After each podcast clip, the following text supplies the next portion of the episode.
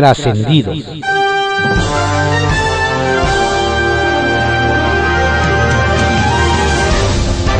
Continuamos con la audiosíntesis informativa de Adrián Ojeda Román, correspondiente a hoy, martes 8 de marzo de 2022, Día Internacional de la Mujer. Felicidades a todas ustedes. Demos lectura a algunos trascendidos que se publican en periódicos de circulación nacional. Templo Mayor, por Fray Bartolomé, que se publica en el periódico Reforma. No hay otra manera de decirlo. El presidente solapa los abusos del fiscal Alejandro Gersmanero. Ni sus más fieles seguidores encuentran cómo justificar que Andrés Manuel López Obrador considere un asunto personal que el titular de la Fiscalía General de la República utilice los recursos de la dependencia para vengarse de sus familiares. La revelación de las conversaciones telefónicas del fiscal es de por sí muy grave, pues pone al descubierto el espionaje a un alto funcionario. Pero es más grave porque deja ver cómo Gertz se siente dueño de la justicia y hasta presume tener en el bolsillo a varios ministros de la Suprema Corte. Contrario a la indiferencia presidencial, el asunto caló fuerte en el máximo tribunal, al grado de que ayer mismo Arturo Saldívar se encerró con el Pleno para discutir las bravatas del fiscal. Quienes saben del asunto dicen que no fue una reunión tersa, sino tensa. Lo increíble es que por más abusos que se le descubren a Alejandro Gersmanero, cada día se parece más a Elliot Ness. No porque persiga el crimen, sino porque es un asunto de los intocables. Tal y como lo prometió el presidente, la contrarreforma eléctrica pondrá a México en un lugar excepcional. Y no es para presumirlo. De aprobarse el engendro, la CFE se convertirá en un monopolio peor que el que tienen en Burkina Faso, Tayikistán e Irak. De acuerdo con la Comisión Federal de Competencia, en esos tres países también existe un monopolio verticalmente integrado. Pero con la diferencia de que allá sí tienen un órgano regulador. En cambio, con la contrarreforma propuesta por AMLO en México, ni eso habría. El caso de la CFE sería único en el mundo con monopolio en la distribución, monopolio en la generación y monopolio en la regulación. Todo lo contrario a la tendencia internacional de abrir el mercado eléctrico y fortalecer la competencia en aras del bienestar de la población. La recomendación final de la COFESE no deja lugar a dudas. No se debe aprobar la iniciativa Ojalá que alguien le pase corriente de esto al PRI, antes de que el PRI se pase de corriente. La tragedia del Estadio Corregidora tal vez se hubiera evitado si la Liga MX hubiera seguido las reglas de la Liga MX. Y es que justo hace siete años, el entonces mandamás del fútbol, Decio de María, presentó el manual Estadio Seguro, el cual se comprometieron a cumplir 32 equipos. Se trata de un protocolo muy detallado sobre la seguridad en los estadios, el cual se basó en lo realizado por el gobierno de Miguel Mancera en la Ciudad de México. De hecho, el periodista estuvo en la presentación del manual que, por lo visto, la propia Liga MX dejó en la banca. Circuito Interior, que se publica en el periódico Reforma. A ver, a ver. Ayer se anunció que a 200 metros del punto donde colapsó la línea 12, el llamado tramo gemelo, la estructura será desmontada por completo. Sin eufemismo, será demolido por el alto riesgo de que terminará fallando. Se dijo también que se rehabilitarán siete curvas en el tramo subterráneo. Sin eufemismo, ni arriba ni abajo le atinaron con el diseño, pues en 2014 también fue necesario corregir peraltes y materiales en la parte elevada. Por último, se sellarán fisuras y grietas, se edificarán cinco cárcamos y se mejorará el drenaje. Sin eufemismo, la línea más nueva ya hacía agua. El costo de construir con prisa se está tomando su tiempo para ser dimensionado. Los abogados de Julio Scherer tienen audiencia hoy. Cuentan que dentro de su estrategia está que una parte de la investigación se la quiten a la Fiscalía General de la República y la lleve la Fiscalía General de Justicia de la Ciudad de México. Según esto, creen que les puede ir mejor porque del lado capitalino, pues no hay la animadversión que existe en la ventanilla federal. Que de algo sirvan las poras que el exconsejero jurídico de la presidencia echó en su momento, mirando hacia el antiguo palacio del ayuntamiento. El Caballito, que se publica en el periódico El Universal. Tras colapso, meten mano a casi toda la línea 12 del metro. Casi van 10 años desde que opera la línea 12 del metro, que va de Tláhuac a. Y si bien cuando funciona hace una gran diferencia para quienes la utilizan, la realidad es que este medio de transporte ha traído muchos dolores de cabeza a tres administraciones. Ya se sabía que con el colapso del tramo elevado entre la estación Olivos y Tezonco, donde murieron 26 personas, se tendrá que reforzar la parte metálica que es casi la mitad de la parte elevada y las columnas. Pero ayer, la Secretaría de Obras y Servicios, a cargo de Jesús Esteba, anunció que tendrán que reconstruir otro tramo, pues tienen condiciones similares al que se cayó, y luego en la parte subterránea se reconstruirán literalmente siete curvas de radio menor de 500 metros, que le contamos son las que se desgastan más rápido con el paso de los trenes. Los trabajos los pagará el consorcio constructor. Todo esto lo tendrán que hacer en nueve meses si quieren cumplir con el compromiso de tenerlo listo a finales de año. Funcionario pide permiso para no ir a trabajar al Congreso. A muchos sorprendió que el subdirector de Parlamento Abierto del Congreso local, Luis Antonio Oviedo Garza, quien es suplente del diputado local del PAN, Federico Doring, notificó a esa área que como tiene otras actividades con su jefe, va a mandar a un representante para que haga el trabajo.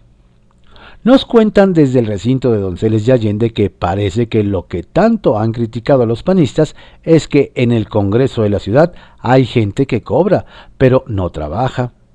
Y tal parece que algunos de su grey quieren emularlo. Nos revelan que el sueldo de don Luis Antonio es de 38.387.84 pesos mensuales y tendrá que desquitarlo. Edomex todo a 100% con semáforo verde. Los que decidieron clarificar que con el regreso del color verde en el semáforo COVID-19 fueron las autoridades del Estado de México, cuyo gobernador es el priista Alfredo de Mazo, donde este lunes en el diario oficial mexiquense se informó que todas las actividades productivas en bares, restaurantes, plazas comerciales y demás podrán reanudarse sin restricciones y con los horarios habituales antes de la emergencia sanitaria. Nos dicen que desde el fin de semana ya diversos sectores estaban celebrando, pero faltaba clarificar, pues aún había ciertas restricciones en el aforo. Ahora sí, al igual que en la Ciudad de México, en el Edomex también van por la reactivación económica. Confidencial, que se publica en el periódico El Financiero. Juicios políticos. Nuevo frente en San Lázaro. En un ambiente de por sí crispado, las diversas solicitudes de juicios políticos contra el presidente López Obrador, contra el fiscal Alejandro Gertz, contra el titular de la CEP, Delfina Gómez, por mencionar solo algunos casos, atizarán esta semana la confrontación en San Lázaro. La integración de la subcomisión de examen previo encargada de procesar las solicitudes, abrirá un nuevo frente entre los partidos, debido a que Morena y sus aliados tienen mayoría con ocho integrantes. La Jucopo llevará al Pleno el acuerdo para integrar esa subcomisión. soldados mexicanos combatiendo en Ucrania. Gran escándalo el que desató un posteo en tweet de The Kevin Independent, arroba Kevin Independent, con 1.700.000 seguidores, en el que, junto a una foto de soldados, se asegura que los primeros extranjeros ya se han unido a la Legión Internacional, la Fuerza Militar Voluntaria de Ucrania, y están luchando fuera de Kiev. Según las fuerzas terrestres de Ucrania, los voluntarios procedían de Estados Unidos, Reino Unido, Suecia, Lituania, México e India. Sí, México. De ser esto cierto, surgirán muchas interrogantes. ¿Habrá espontáneos allá? Ebrard en California. Por cierto, el día de ayer, el canciller Ebrard tuvo una gira de trabajo por Los Ángeles. Su agenda tuvo un fuerte componente económico. Con la Cámara de Comercio de Los Ángeles, dialogó sobre la relación bilateral con un enfoque en California, el TEMEC, el DIN y múltiples oportunidades comerciales. Específicamente, sobre las oportunidades comerciales, el canciller destacó las siguientes áreas. Inversiones, electromovilidad, industrias creativas, más integración en América del Norte y fortalecimiento de cadenas de suministro. Ojalá algunas de las propuestas se concreten, que bien que nos hace falta. El AIFA, para presumir. A menos días de que se inaugure el AIFA, el presidente López Obrador se pronunció porque ojalá y sus adversarios reconozcan, en un acto de honestidad, que construir el aeropuerto en Santa Lucía y no en Texcoco fue la mejor decisión. Lo que no señaló el mandatario es que Estados Unidos mantiene a México en categoría 2 de seguridad aérea, lo que no permitirá abrir nuevas rutas a las aerolíneas como las que podrían salir de Felipe Ángeles. Ello aunado a que aún es muy incierto si en 14 días el proyecto transeccional contará con las vías terrestres para llegar en 45 minutos. Desempolvan la ley Ingrid. Con motivo del Día Internacional de la Mujer, los diputados refrescarán y desempolvarán esta semana la llamada Ley Ingrid, derivada de aquel feminicidio de febrero de 2020 en la Ciudad de México. Sin muchos consensos entre los partidos, los legisladores propondrán que esta ley, que en realidad no es una ley sino solo reforma al Código Penal de la Ciudad de México, se replique en toda la República, para que se penalice la difusión de imágenes, videos, documentos o información de víctimas y aumente en agravante si esto se refiere a mujeres, niñas o adolescentes. Violencia anticipada. El secretario de Gobierno capitalino, Martí Batres, previó ayer que será muy violenta la marcha de este martes por el 8M. Según el funcionario, se han identificado a por lo menos 15 grupos organizados para generar violencia durante la manifestación. Por ello, dijo, la prioridad del gobierno de la ciudad será la protección de las personas, tanto de mujeres como de la población civil en general, y vaya que don Martí debe saber de tácticas de protesta callejera, al haber sido uno de los principales activistas del CEU en el movimiento estudiantil 86-87. Trascendió, que se publica en el periódico Milenio. Trascendió que en su visita a Los Ángeles, California, el canciller Marcelo Ebrard se reunió con el empresario sudafricano Patrick Sun Xiong, dueño de LA Times y presidente ejecutivo de Immunity Bio. Además de empresario, el personaje en cuestión es científico y desarrolló un medicamento contra el cáncer denominado Abraxane. En la actualidad trabaja en una vacuna contra el COVID. De ahí que en la plática con el titular de la Secretaría de Relaciones Exteriores surgiera la posibilidad de un intercambio de información con México que tiene experiencia en el tema a partir del biológico Patria.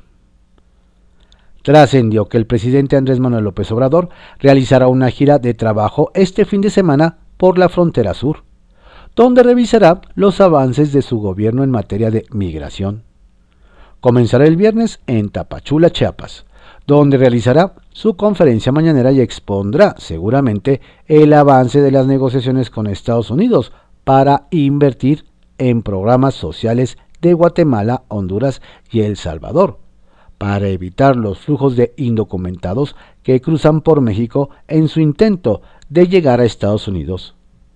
El embajador Ken Salazar tuvo que bajarse de la gira por problemas de agenda.